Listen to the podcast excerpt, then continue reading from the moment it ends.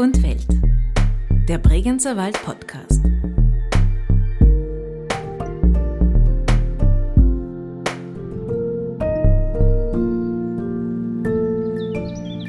Das finde ich auch im Handwerk eigentlich das Schöne, dass man trotzdem dann wieder mal aus dieser Schnelllebigkeit rauskommt und dann einfach diese Arbeit mit größter Sorgfalt macht und eigentlich fast einmal runterkommt dann wieder zwischendurch. Herzlich willkommen zu einer weiteren Folge von Wald und Welt, dem Bregenzer Wald Podcast. Wenn es draußen wieder kälter wird, was gibt es da Schöneres, als in einer warmen Stube zu sitzen oder sich sogar am wohligen Kachelofen zu wärmen? Kein Wunder also, dass auch gerade jetzt in Zeiten der Energiekrise alternative und vor allem nachhaltige Heizsysteme gefragt sind. Beim Ofenbau Foppichler versteht man sich seit über 30 Jahren aufs Ofenbauen. Gegründet von Ewald Foppichler ist der Funke vor sechs Jahren auch auf seinen Sohn Simon übergesprungen. Und wenn man seine Einzelstücke sieht, weiß man, regionale, natürliche Materialien sind ihm genauso wichtig wie formschönes, zeitloses Design. Und das ist auch nicht ganz unwichtig. Immerhin hält so ein Ofen aus dem Hause Foppichler ein Leben lang. Zita Bereuter hat Simon Foppichler in seiner Werkstatt in Eck besucht und mit ihm über seine neuesten Projekte, über Nachhaltigkeit und das richtige Einheizen gesprochen und darüber, warum er so für sein Handwerk brennt. Ja, ich freue mich sehr, jetzt beim Ofenbau Foppichler zu sein. Servus Simon. Hallo. Simon, wir sind durch die Werkstatt jetzt reingegangen und sitzen jetzt im Besprechungsraum, eine Art Showroom auch, um uns herum drei Kachelöfen oder Herde oder Öfen, ein Haufen Kacheln auch, Muster. Man sieht hier Altes und Neues und es wird einem auch ganz schnell klar, dass Ofenbau eigentlich auch schon ein sehr altes Handwerk ist, aber auch sehr modern. Warum ja. das so sich entwickelt hat, äh, darüber reden wir gleich. Was mir aber als erstes interessieren würde, wie bist du überhaupt zu dem Beruf des Ofenbauers gekommen? Ich bin zum Beruf des Ofenbauers gekommen, weil ich eigentlich gar nicht Ofenbauer werden wollte. Guter Weg. ähm, das war eigentlich so, ich habe ja vorher eine HTL gemacht und war mit der dann fertig hatte dann äh, mich für den Zivildienst angemeldet und hatte bis zum Zivildienst in vier Monate zu überbrücken und habe dann in diesen vier Monaten entschlossen, dass ich bei uns äh, im Betrieb arbeite, einfach damit ich was mache. Bei uns im Betrieb heißt es, ist der Betrieb deines Vaters. Genau, ja, also bei meinem Vater habe ich da gearbeitet, der hatte den Betrieb da noch. Ich habe natürlich davor auch schon öfters bei uns gearbeitet in den Sommerferien, aber das war dann immer meistens die Zeit, wo halt am meisten los war, wo immer viel zu tun war. Und durch das habe ich halt allgemein den Bau ziemlich stressig kennengelernt und habe für mich dann eigentlich entschieden gehabt, dass ich sicher nicht in diese Richtung gehen werde. Also Weil, durch diese Sommerferienerfahrung? Ja, auch. Und wir haben halt auch schon mitbekommen, der Vater hatte diesen Betrieb aufgebaut. Die waren meistens nur zu zweit oder zu dritt. Und er war schon ein sehr fleißiger Arbeiter, sagen wir mal so. Also der war immer viel am Arbeiten und ich habe mir dann halt gedacht, ja sicher nicht ich mache was anderes und habe dann eben diese vier Monate bei uns gearbeitet. Das war dann im Herbst beziehungsweise über den Winter und da ist es dann bei uns doch ein bisschen ruhiger und ich habe dann in diesen vier Monaten eigentlich ziemlich viele Einblicke in den Betrieb bekommen, auch ins Handwerk, äh, war dann zum Teil sogar, sogar schon im Büro. Das hat mir eigentlich recht gut gefallen. Dann habe ich den Zivildienst gemacht, äh, habe auch in der Zeit noch ab und zu ausgeholfen und dann war eigentlich die Entscheidung fällig, was ich jetzt danach mache. Der Vater von mir war dann gesundheitlich leider nicht mehr so gut und hat eben zu uns, also mich und dem Bruder damals, Bescheid gegeben, dass er, falls jetzt niemand den Betrieb weitermachen möchte, aufhört. Und ich habe eigentlich von früh an schon immer gewusst, dass ich irgendwann mal selbstständig werden möchte. Also das war für mich immer so ein klares Ziel und habe mir dann gedacht, bei einem so renommierten Betrieb, der Vater hat sich da schon einen also guten Ruf aufgebaut, viel Know-how auch selbst entwickelt, habe ich mir gedacht, ja zumindest probieren möchte ich das. Also mal einfach schauen, wie es mir gefällt. Habe mich dann dazu entschlossen, eigentlich ähm, die Lehre noch nachzumachen als Ofenbauer. Ja, und so bin ich dann eigentlich irgendwie in, dieses, in diese Firma und in diesen Beruf reingekommen oder reingerutscht. Ja. Du wirkst aber, wenn du das erzählst, strahlst du eher, also du wirkst ziemlich glücklich mit der Entscheidung. Ja, also ich bin wirklich froh, dass ich die Entscheidung so getroffen habe und auch, dass ich damals mich dazu entschlossen habe, das zu probieren. Wenn du sagst damals, wann war das? Den Einstieg in den Betrieb bzw. den Beginn der Lehre habe ich 2016 gemacht, also vor sechs Jahren gut, ja. Und wo hast du dann die Lehre gemacht? Auch hier im Bregenzer Wald? Ja, also ich habe sie bei uns gemacht, bei uns im Betrieb, beim Vater habe ich die Lehre gemacht. Ich konnte dann eben, weil ich davor die HTL gemacht habe, ähm, eine verkürzte Lehre machen. Also vom Vater gelernt. Richtig, ja, hat funktioniert. Hat funktioniert, ist nicht überall so. Sehr ja, schön. Ja. Was ist denn für dich das Besondere an dem Handwerk des Ofenbauers? Also das Besondere ist eigentlich, ich habe, wie gesagt, vorher die HTL gemacht, die war mit Schwerpunkt Maschinenbau. Mhm. Wir hatten da auch Praktikas und so. Maschinenbau sind meistens eher größere Firmen mit streng geregelten Abläufen und oft, wenn man in so einem Betrieb anfängt, dann hat man halt einen sehr kleinen Bereich, in dem man sich aufhält und arbeitet. Also man sieht oft vom Produkt, das schlussendlich produziert wird, nicht wirklich viel.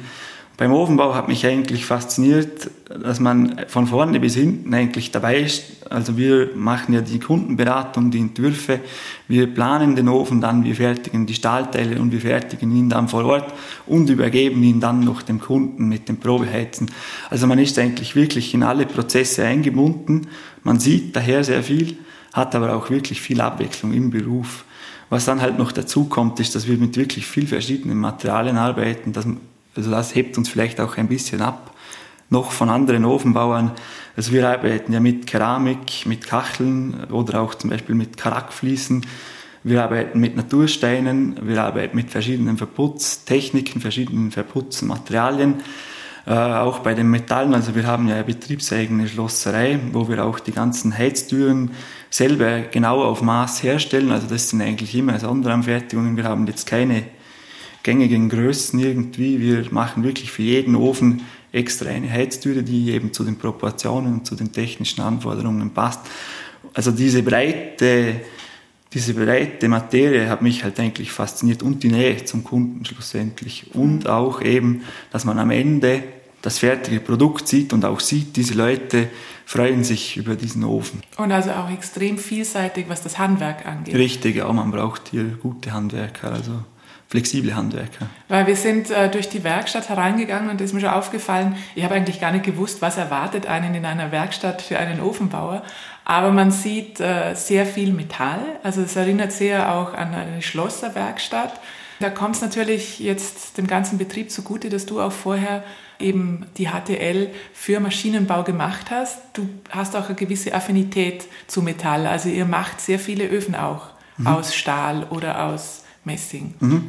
Ja, also grundsätzlich dieses Thema mit dem Metall hat der Vater schon aufgegriffen. Also das ist jetzt nicht so, dass wir das oder ich das angefangen mhm. habe. Der hat sich das Know-how eigentlich selber angeeignet, also das Schweißen, äh, auch die Konstruktionspläne und so, eigentlich aus dem Grund, dass viele Ofenbauer eigentlich Industrietüren zukaufen. Und diese Türen sehen dann halt irgendwie so aus, wie dieser Hersteller meint, dass sie schön sind.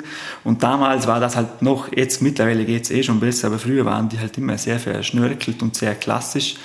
Und der Ewald hatte halt auch da schon viel ähm, mit verschiedenen Architekten zu tun. Und aus der Anforderung von diesen Architekten ist dann eigentlich die Idee gekommen, dass er jetzt selber anfängt, diese Türen zu machen, weil er dann die so machen kann, wie man sie sich vorstellt. Also er hat dort den Grundstein gelegt und wir, also ich und mit wir meine ich also uns jetzt den ganzen Betrieb, ich und vor allem auch der Jonas, der ist mit mir in die HTL gegangen, der arbeitet jetzt auch bei uns. Wir versuchen jetzt halt diese Stahlteile immer noch voranzutreiben, zu verbessern und halt äh, ja, weiterzuentwickeln, optisch wie auch technisch. Also daher kommt eigentlich auch diese Schlosserei bei einem normalen Ofenbauerbetrieb wird man vermutlich nicht so eine große Schlosserei finden. Das ist schon was, was wir jetzt also eher selten oder wahrscheinlich gar nicht irgendwo anders zu finden ist. In letzter Zeit ist eben auch nicht mehr nur der normale Schwarzstahl, sondern auch Messing und Kupfer Er kommt jetzt immer öfter mal. Da sind wir jetzt auch dran. Also das sind dann ein bisschen speziellere Oberflächen. Da muss man sich dann wieder mit verschiedenen Verfahren auseinandersetzen. Ja, und wir probieren halt da immer mit der Zeit zu gehen und auch wenn ein Kunde mal eine neue Idee oder einen neuen Wunsch hat, versuchen wir den halt umzusetzen und mal zumindest darauf einzugehen. Ich möchte nochmal in der Geschichte ein bisschen zurückgehen, weil eben bei euch auch da alte Kacheln zu sehen sind, neben neuen natürlich. Und äh, wenn man alte, traditionelle Bregenzer Wälder Bauernhäuser hernimmt, also so ein Wälderhaus, dann findet man meistens in der Stube auch einen Kachelofen. Also meistens sind es Kachelöfen, manchmal auch Lehmöfen. Mhm. Du siehst ja da sehr viel, wenn du da auch reingehst.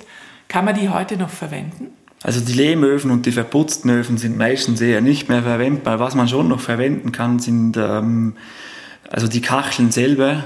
Und bei uns sind halt vor allem die Gesa-Kacheln sehr gefragt. Also da ist öfters der Fall, dass wirklich sehr, sehr alte Kachelöfen entweder hergerichtet werden oder auch abgetragen und wieder neu aufgestellt werden. Diese Gesa-Kacheln muss man jetzt vielleicht erklären. Die sind sehr alt, also sehr alt, die kommen aus 1800. Mhm.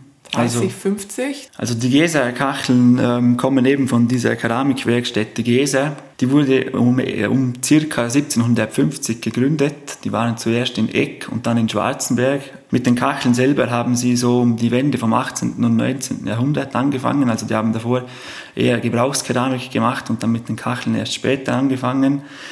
Ähm, diese Kacheln hat man dann eh, also bis Ende 19. Jahrhundert hat man die produziert, die wurden dann von der Industrie abgelöst. Das heißt also, die sind schon ziemlich alt. Im Bregenzer Wald schätzt man, dass man, dass man momentan noch ungefähr 100 originale Gäseröfen findet. Mhm. Diese Kacheln wurden auch hauptsächlich im Bregenzer Wald verbaut. Also es gab Exportöfen, wie man die da nannte, die waren dann zum Teil im Rheintal und in der Schweiz. Mhm. Aber der Großteil der Öfen war wirklich im Bregenzer Wald und diese Kacheln hat man gut 100 Jahre lang eben in Eck und in Schwarzenberg produziert. Und es gab dann eben auch unterschiedliche Muster. Angefangen hat das eher mit helleren Kacheln, mit grüner Glasur. Und dann, also da gibt es ganz markante Wechsel dann. Also wir können leicht reden, weil wir so eine hier ja. liegen haben. ja. Ganz eine bekannte Geserkachel ist die U-Kachel, von der liegt jetzt keine hier, aber das ist eben so ein grünes U äh, auf der Kachel, von der hat man sehr lange relativ viel gemacht. Und später sind dann diese beigen mit den leicht violetten Sprinkeln, also mit diesen Möckeln, sagt man auch, mit dieser Sprinkelung, die sind dann später gekommen. Das waren dann, glaube ich, die letzten. Und dann neben der letzte dieser Keramikerei Geser hat dann sogar im Schwarzenberg im Armenhaus gewohnt, weil eben die Industrie diese Kacheln dann wirklich abgelöst hat. Die sind dann, also das war dann das Ende. Völlig verarmt. Ja, ja. Und jetzt aber haben diese Kacheln ja irgendwie wieder ein Revival fast, oder? Also du hast hier jedenfalls eine, die schaut äh, sehr neu aus. Ja, es ist halt so, dass diese Bregenzer Wälderstube doch wieder an Wert gewonnen hat und dass ähm, viele Leute gerne wieder eine originale Wälderstube in ihrem Wälderhaus hätten und die Jeser Kachel ist eigentlich von dem her schon der klassische Kachelofen für diese Stube. Und jetzt gibt es eben diese zwei Varianten, die wir in letzter Zeit immer mal wieder haben. Wir hatten gerade letztes Jahr, letztes Jahr am Schwarzenberger ein Projekt, da haben wir, ein, also hat die Bauherrschaft selber sogar den Gäserofen abgetragen, also wirklich in sorgfältigster Arbeit diesen Ofen auseinander, die Kacheln gereinigt und so gut es ging geputzt.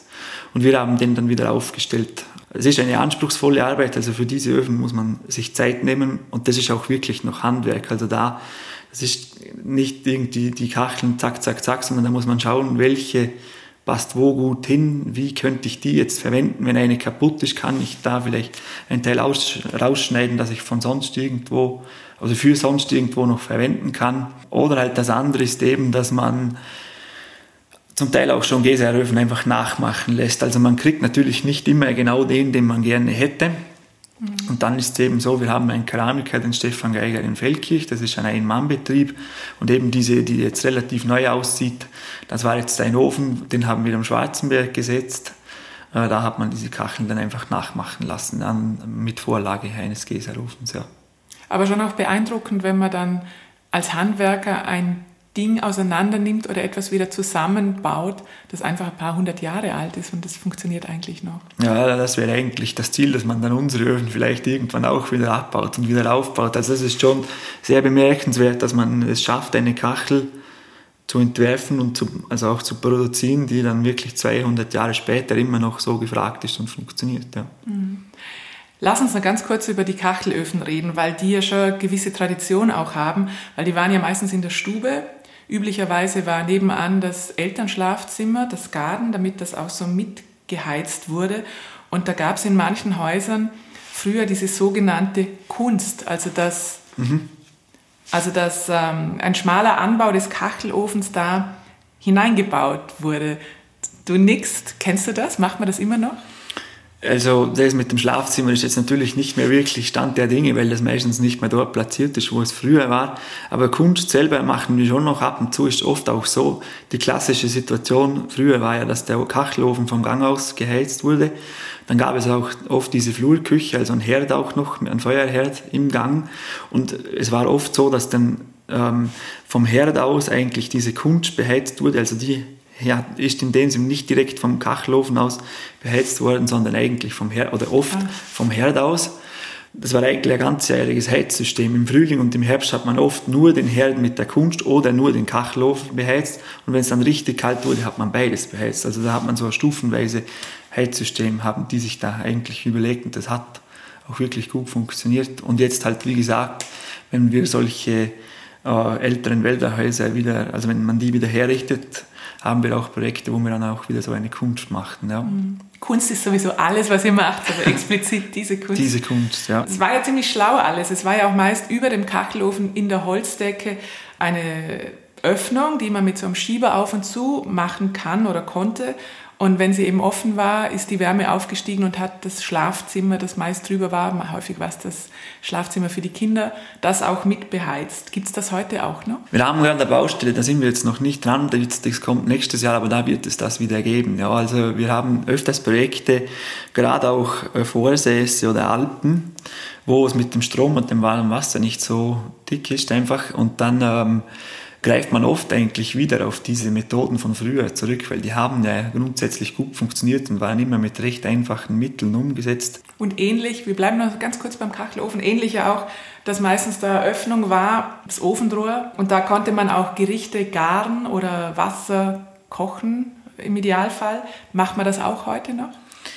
zum Kochen und Garen nicht mehr wirklich, eigentlich aus dem Grund, weil früher in diesen Kachelöfen oft das war, da war so eine sogenannte Massel, also eine sehr dicke Stahlplatte verbaut. Und die war direkt über dem Feuerraum und auf dieser Platte, da hat man eben über diese Ofenrohre, hat man eigentlich direkt auf diese Platten dann Töpfe, die Kochtöpfe stellen können.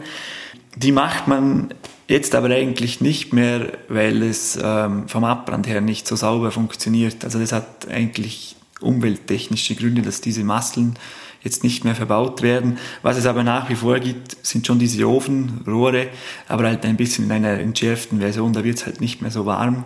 Man kann Kastanien machen, also man könnte auch am Braten machen, aber jetzt zum Wasserkochen sind sie nicht mehr geeignet.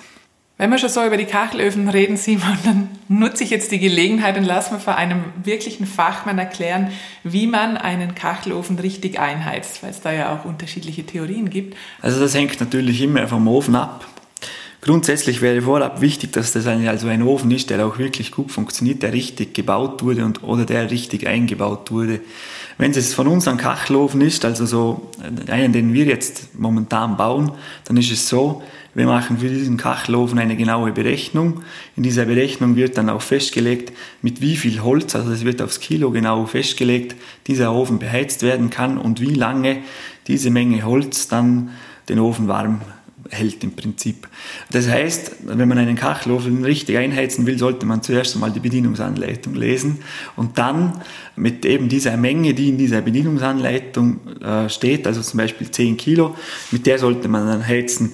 Jetzt ist es aber auch so, dass man natürlich beim Holz selber genau aufpassen muss. Es sollte also wirklich Brennholz sein. Für Brennholz gibt es sogar eine Norm. Bauholz zum Beispiel, versägtes Holz, verleimtes Holz ist alles kein Brennholz, auch wenn es trocken ist ist es genau genommen kein Brennholz. Brennholz wären eben diesen klassischen Holzscheite, die sollten nicht mehr wie 20% Feuchtigkeit haben, auch das ist sehr wichtig, also die sollten nicht zu nass sein. Dann wäre es halt auch wichtig, dass die die richtige Größe haben. Es gibt so diese, also die sollten Faust groß sein, ist die Faustregel, also die sollten wirklich ungefähr so groß wie eine Faust sein, nicht dicker. Dann wäre halt wichtig, dass man im oberen Drittel anzündet. Also auch das ist so ein umstrittener Punkt, aber das wäre wirklich so, im oberen Drittel wäre optimal, weil dann der Rauch mit der höheren Temperatur in der Anheizphase vom Ofen gleich ins Zugsystem und ins Kamin kommt. Oberes Drittel heißt, man, man hat das Holz und dann legt man auch Papier rein oder ist Papier das absolute, geht überhaupt gar nicht? Ja, wenn ich jetzt sage, man darf mit Papier heizen, komme ich in Teufels Küche. Also das wollen wir nicht. Also eigentlich hat nichts außer Brennholz und ein sauberer Anzünder was im Ofen verloren. Grundsätzlich ist es natürlich ganz optimal, wenn man eben bis zum oberen Drittel mit, mit den normalen Scheiten den Ofen füllt und oberhalb noch ein bisschen feineres Holz, das halt gleich gut brennt, damit am Anzünder und dann eben im oberen Drittel anzündet. Du hast gesagt, es steht in der Bedienungsanleitung. Die wenigsten haben so eine Bedienungsanleitung. Mm, das hat man auch früher nicht mitbekommen. Woher weiß man das dann? Soll man den Ofen eben füllen und einmal gescheit anzünden oder soll man immer wieder mal ein Scheit nachlegen? Das tut man ja eher nicht. Es hängt wirklich vom Ofentypus ab. Es gibt natürlich unterschiedliche Ofensysteme, aber am Kachelofen selber ist es so, da legt man nicht nach. Also eigentlich sind die wirklich so gebaut. Der Feuerraum, im Normalfall fasst der Feuerraum genau dieses Volumen Holz, für das der Ofen ausgelegt ist. Sprich, man kann den füllen und dann einfach anzünden und das war's. Also da wird nicht mehr nachgelegt und nichts. Ähm, man kann bis auf, halt auf die halbe Holzmenge reduzieren, sollte aber auch nicht weniger verwenden, weil der Ofen dann nicht auf Betriebstemperatur kommt. Diese Öfen zum Nachlegen, das wären eher Heizkamine so was steht hier auch bei uns im Besprechungsraum, das ist mehr ein Lustfeuer wie ein Heizgerät. Mhm. Und da ist es halt so, eben weil es ein Lustfeuer ist, kann man natürlich ab und zu mal ein Scheit nachlegen, damit man einfach länger dieses Feuererlebnis hat. Aber bei einem Kachelofen sollte man das nicht tun, weil der dann mitunter zu heiß werden kann. Also das darf einmal gefüllt werden, dann soll es im oberen Drittel angezündet werden, dann brennt das runter und dann wartet man, bis das Ganze richtig äh, ausgeglüht ist. Also bei uns die Kachelöfen, die wir hauptsächlich bauen, haben eine Nennheizzeit von 12 Stunden. Nennheizzeit heißt, mit einer Ladung wird der Ofen für 12 Stunden beheizt. Das heißt, ich mache morgen um 7 Uhr Feuer, lasse das abbrennen, nach zwei Stunden schließe ich von mir aus den Schieber, die Ofenzuluft oder den Kaminschieber oder beides und so lang, also so lange lässt man es auch offen, solange es brennt, muss das offen sein. Ja, ist ein häufiger Heizfehler, den wir mitbekommen, dass man diese Züge und die Zuluft zu früh schließt, weil man meint, man holt so irgendwie mehr Energie raus. Es ist aber so, dass man das Feuer mitunter eigentlich bremst und dass man dann genau das Gegenteil erreicht. Also nicht das Ziel, dass man mehr Energie hat, sondern eigentlich weniger. Ein gutes Anzeichen dafür, dass man zum Beispiel die Zuluft zu früh schließt, wäre, ähm, dass die Scheibe sehr früh schwarz wird. Also den Zug äh, im Zweifel lieber zu lang offen lassen. Eigentlich schon, ja. Also im Optimalfall, wie gesagt, wenn nur noch ein Glut ist, schließen. Aber also lieber ein bisschen zu spät als wie zu früh. Lass uns noch über das, über das richtige Heizen auch reden, weil jetzt wollen ja viele einen Ofen einbauen oder auch einen in Betrieb nehmen, der schon da ist. Kann man das einfach so oder wie gefährlich ist das oder wie siehst du das? Ähm, wenn der Ofen schon länger nicht mehr benutzt wurde, solche Fälle haben wir momentan äh, mehrmals, macht es schon Sinn, vorher einen Ofenbauer und auch den Kaminkehrer mal zu kontaktieren, also dass die sich das einfach anschauen. Weil, also erstens kann beim Ofen natürlich, gerade wenn man den eher Jahrzehnte nicht mehr beheizt hat, kann natürlich gut sein, dass irgendwo eine Putztür oder die Heiztür nicht mehr dicht ist oder dass man über die Jahre Häuser ersetzen sich zum Teil, dass es irgendwo Risse sich gebildet haben. Ähm, also das macht sicher Sinn, den zuerst anschauen zu lassen, aber auch eben wichtig, dass man sich auch das Kamin anschauen lässt vom Kaminkehrer, weil auch ein Kamin über die Jahre irgendwelche Fehler oder halt Schäden dann aufweisen kann. Mhm. Weil Kachelöfen oder generell das Heizen mit Holz, das erlebt ja gerade einen extremen Aufschwung, nicht zuletzt wegen der Energiekrise. Inwieweit merkst du denn das auch? Also ist bei euch auch so ein Boom jetzt an Kachelöfen oder an Öfen, die man beheizen kann? Also wir haben eigentlich immer viel zu tun. Also es ist jetzt nicht so, dass wir jetzt sagen könnten, wir hätten jetzt auf einmal zweimal so viel Arbeit. Was wir aber schon merken, ist, dass diese Anfragen auch relativ kurzfristig sind. Also es gibt schon viele Leute, die sich jetzt Gedanken machen, wie äh, kann ich im Winter heizen, falls jetzt mal wirklich so das Thema Gas oder wie auch immer, falls da mal nichts mehr kommen würde. Also das ist sicher so. Jetzt hast du erklärt, wie das mit dem Kachelofen ist. Du arbeitest ja aber auch äh, mit anderem Material, hast du schon erwähnt, eben auch mit Metall oder ihr macht auch aus Sichtbeton Öfen. Hat dann jedes andere Material oder hat jedes eigene Material auch eine eigene Art von Wärme? Hm, das kann man so eigentlich nicht sagen. Ähm, also der Kachelofen ist eigentlich ein Grundofen, der fällt in die Kategorie Grundofen oder Speicherofen. Ein Grundofen oder ein Speicherofen wird immer mit Schamott, das ist eigentlich unser Hauptmaterial, wird mit Schamott aufgemauert. Das sind solche Ziegel oder Platten. Es ist eigentlich auch eine gebrannte Keramik, das ist unser Rohmaterial. Und ähm, durch das, dass eben das Innenleben eigentlich immer aus äh, Schamott gebaut wird, beim Kachelofen wie auch beim Ofen aus Stahl, aus Naturstein, Beton, verhält sich das mit der Wärme eigentlich immer ähnlich. Ähm, es ist halt eher ein haptisches Thema. Also eine Kachel zum Beispiel ist natürlich eine sehr unkomplizierte Oberfläche, an die kann man gut ranlehnen, man kann sich gut drauf sitzen, die ist leicht zu reinigen. Ein, ein Stahlofen zum Beispiel ist jetzt meiner Meinung nach nicht so ein sympathisches Material im Sinne von Haptik. Also die Materialien unterscheiden sich eher in den Eigenschaften vom Heiztechnischen her eigentlich nicht wirklich. Also mehr eine optische Frage. Richtig, ja. Form follows function, wie man im Bringzer Wald so schön sagt. So ist es, ja. ja, ja. Schön. Mit welchem Material arbeitest du am liebsten? Boah. Äh, ich bin natürlich ein wenig vorbelastet, also ich arbeite schon sehr gerne mit Stahl. Aber eigentlich mag ich alle Materialien. Also jedes Material hat für sich Eigenschaften, die halt dies Besonderes machen. Und es, also ich finde das Spannende eigentlich für den jeweiligen Zweck das richtige Material zu finden. Also das könnte ich jetzt nicht pauschal sagen. Wie viele Leute arbeiten bei euch im Betrieb? Also wir sind jetzt momentan im Betrieb zu sechst, mit dem Seniorchef zu siebt. Sind da auch Frauen dabei? Leider nicht, nein, keine Frauen. Haben sich schon mal Frauen beworben? Du hast, dein Blick war so, du würdest sofort Frauen einstellen, wenn sich eine bewerben würde. Ja, natürlich. Frauen haben ja, also sind ja öfters, also gerade bei filigranen Arbeiten, die es bei uns ja doch auch oft gibt, besser als Männer.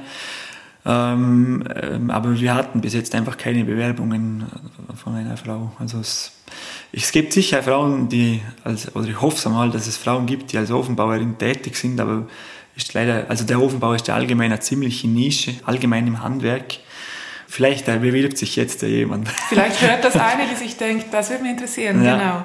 Ihr arbeitet ja auch sonst gerade mit diesen Öfen, die ein bisschen ein anderes Material haben, auch gerne mit ArchitektInnen zusammen.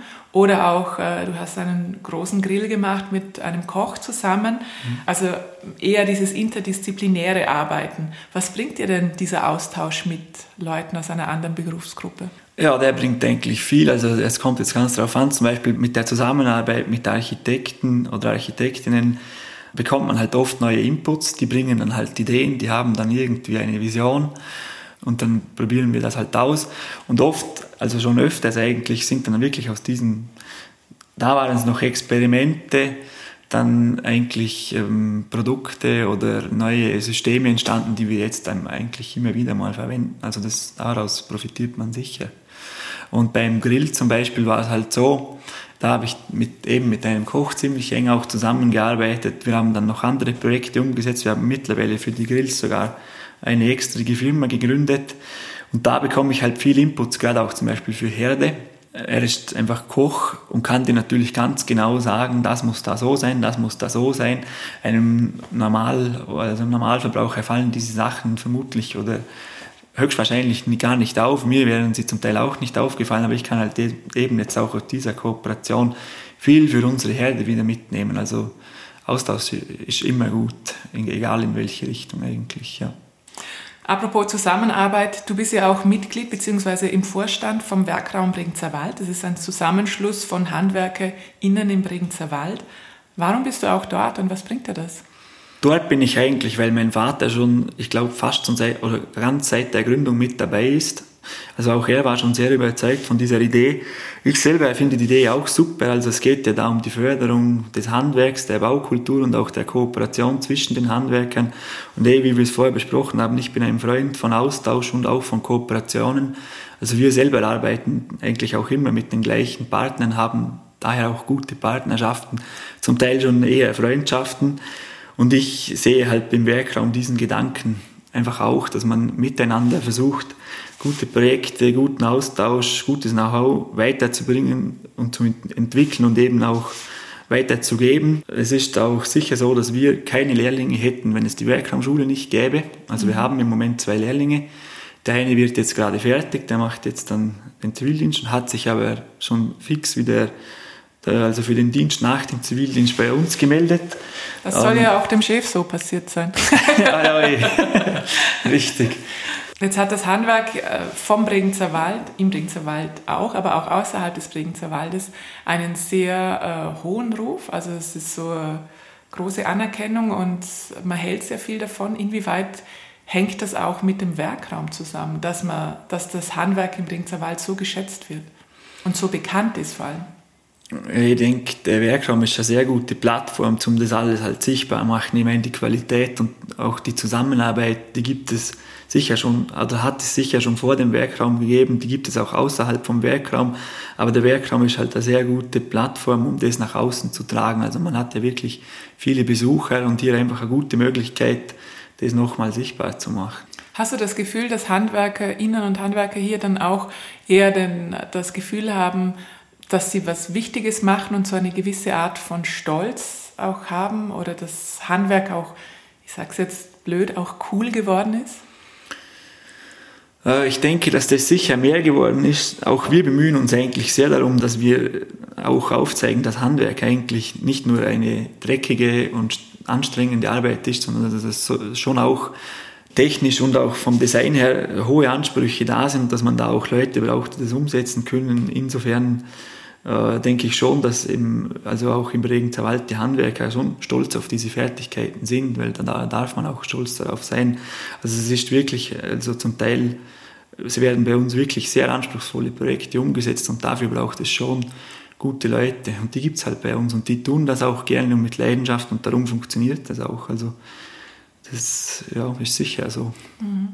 Das klingt natürlich auch sehr schön, wenn man das kann. Äh, gleichzeitig kann man sich dann denken, das muss ja auch sehr teuer sein. Also gutes Handwerk ist ja fast für viele schon Luxus. Muss oder sollte gutes Handwerk aber nicht für jeden leistbar sein?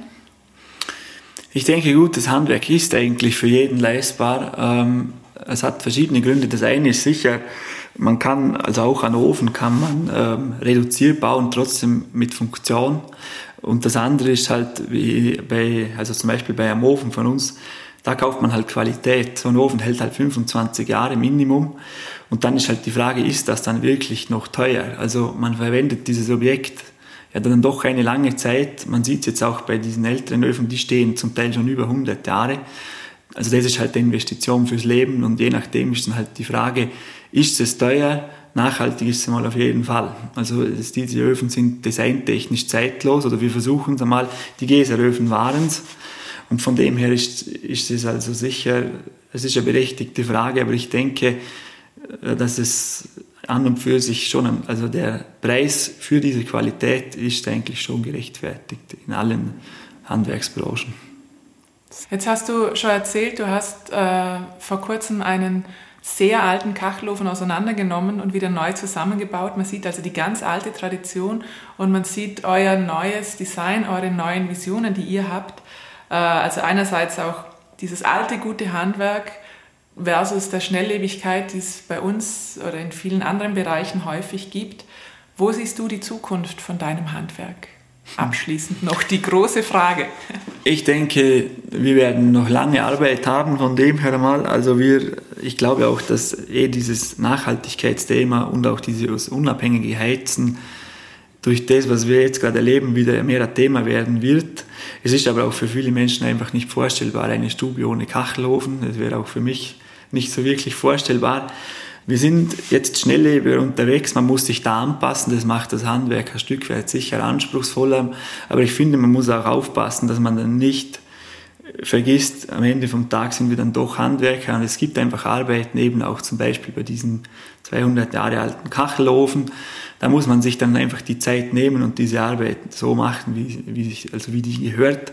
Da kann man dann noch so einen Stress haben oder schon lange wieder auf irgendeiner anderen Baustelle erwartet werden können, aber man, man muss sich ab und zu einfach dann die Zeit nehmen und gerade das finde ich auch im Handwerk eigentlich das Schöne, dass man trotzdem dann wieder mal aus dieser Schnelllebigkeit rauskommt und dann einfach diese Arbeit mit größter Sorgfalt macht und eigentlich fast einmal runterkommt dann wieder zwischendurch. Ja, vielen Dank, Simon. Dann wünsche ich dir noch viele Projekte, schöne Projekte, wo du in Ruhe dann wieder äh, Tradition und Moderne zusammenbringen kannst. Vielen Dank, danke. Danke. Ja, wer richtig einheizen will, braucht natürlich, das haben wir von Simon Foppichler schon gehört, auch das richtige Holz. Und wer im Bregenzer Wald Holz besorgen will, da kann es schon nicht schaden, wenn man sich ein bisschen auskennt mit den Wälderbegrifflichkeiten rund ums Holz. Philipp Link hilft uns da wie immer weiter im Wälderinnenwörterbuch. Subloläubert, Sprömer, Knöstung,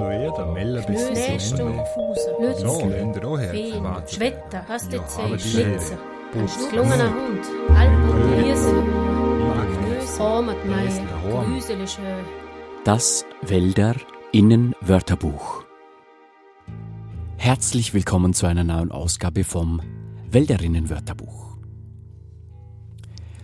Braucht man im Bregenzer Wald Holz, muss man ist Holz, also in den Wald. An der Wortwahl merkt man schon, dass der Wald gerade in früheren Zeiten weniger Naherholungsgebiet, sondern eher ein wichtiges Erwerbsgebiet eben des Holzes war. Im Holz geht man dann holzen, also Holz schlagen, Holz machen. Da werden vom Holzar, also dem Holzfäller, dann Meterschitter, ein Meter lange Holzscheite, gemacht und dann später im Kubik verkauft. Meterschitter sind natürlich noch zu lang für den Kachelofen.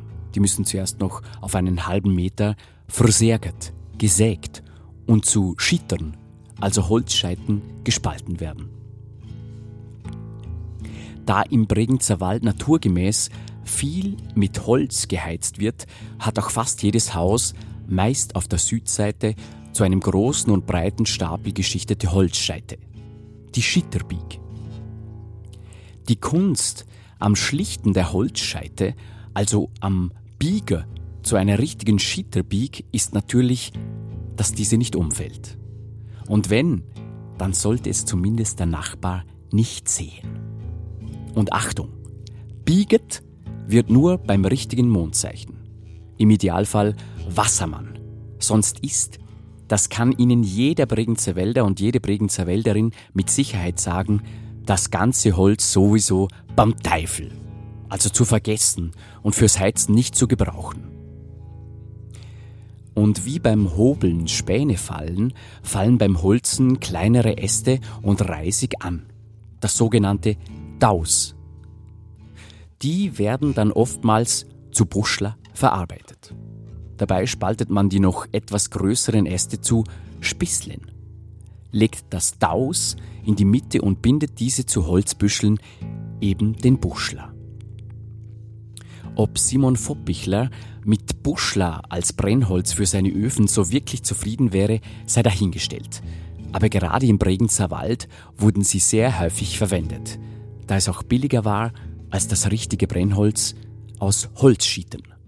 Ja, und wenn man mal eine richtige Schitterbieg und jede Menge Buschler hat, dann kann man auch gut inführen, wörtlich übersetzt einfahren, also einheizen. Und wer das Glück hat, daheim einen Kachelofen zu haben, weiß, dort lässt er sich ohne Mühe ganz gemütlich auf der Overbank, der Bank am Kachelofen, verbringen. Da kann man sich dann sogar auf kalte Wintertage freuen.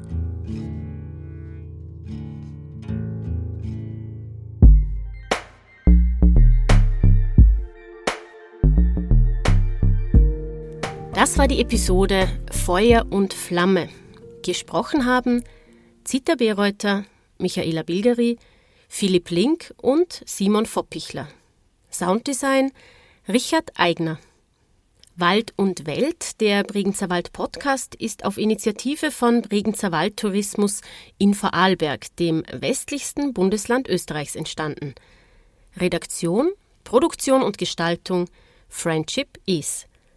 Weitere Informationen und alle anderen Episoden finden Sie online unter bregenzerwald.at slash podcast. Ich sage vielen Dank fürs Zuhören, bleiben Sie Feuer und Flamme für unseren Podcast und bis bald im Bregenzer Wald.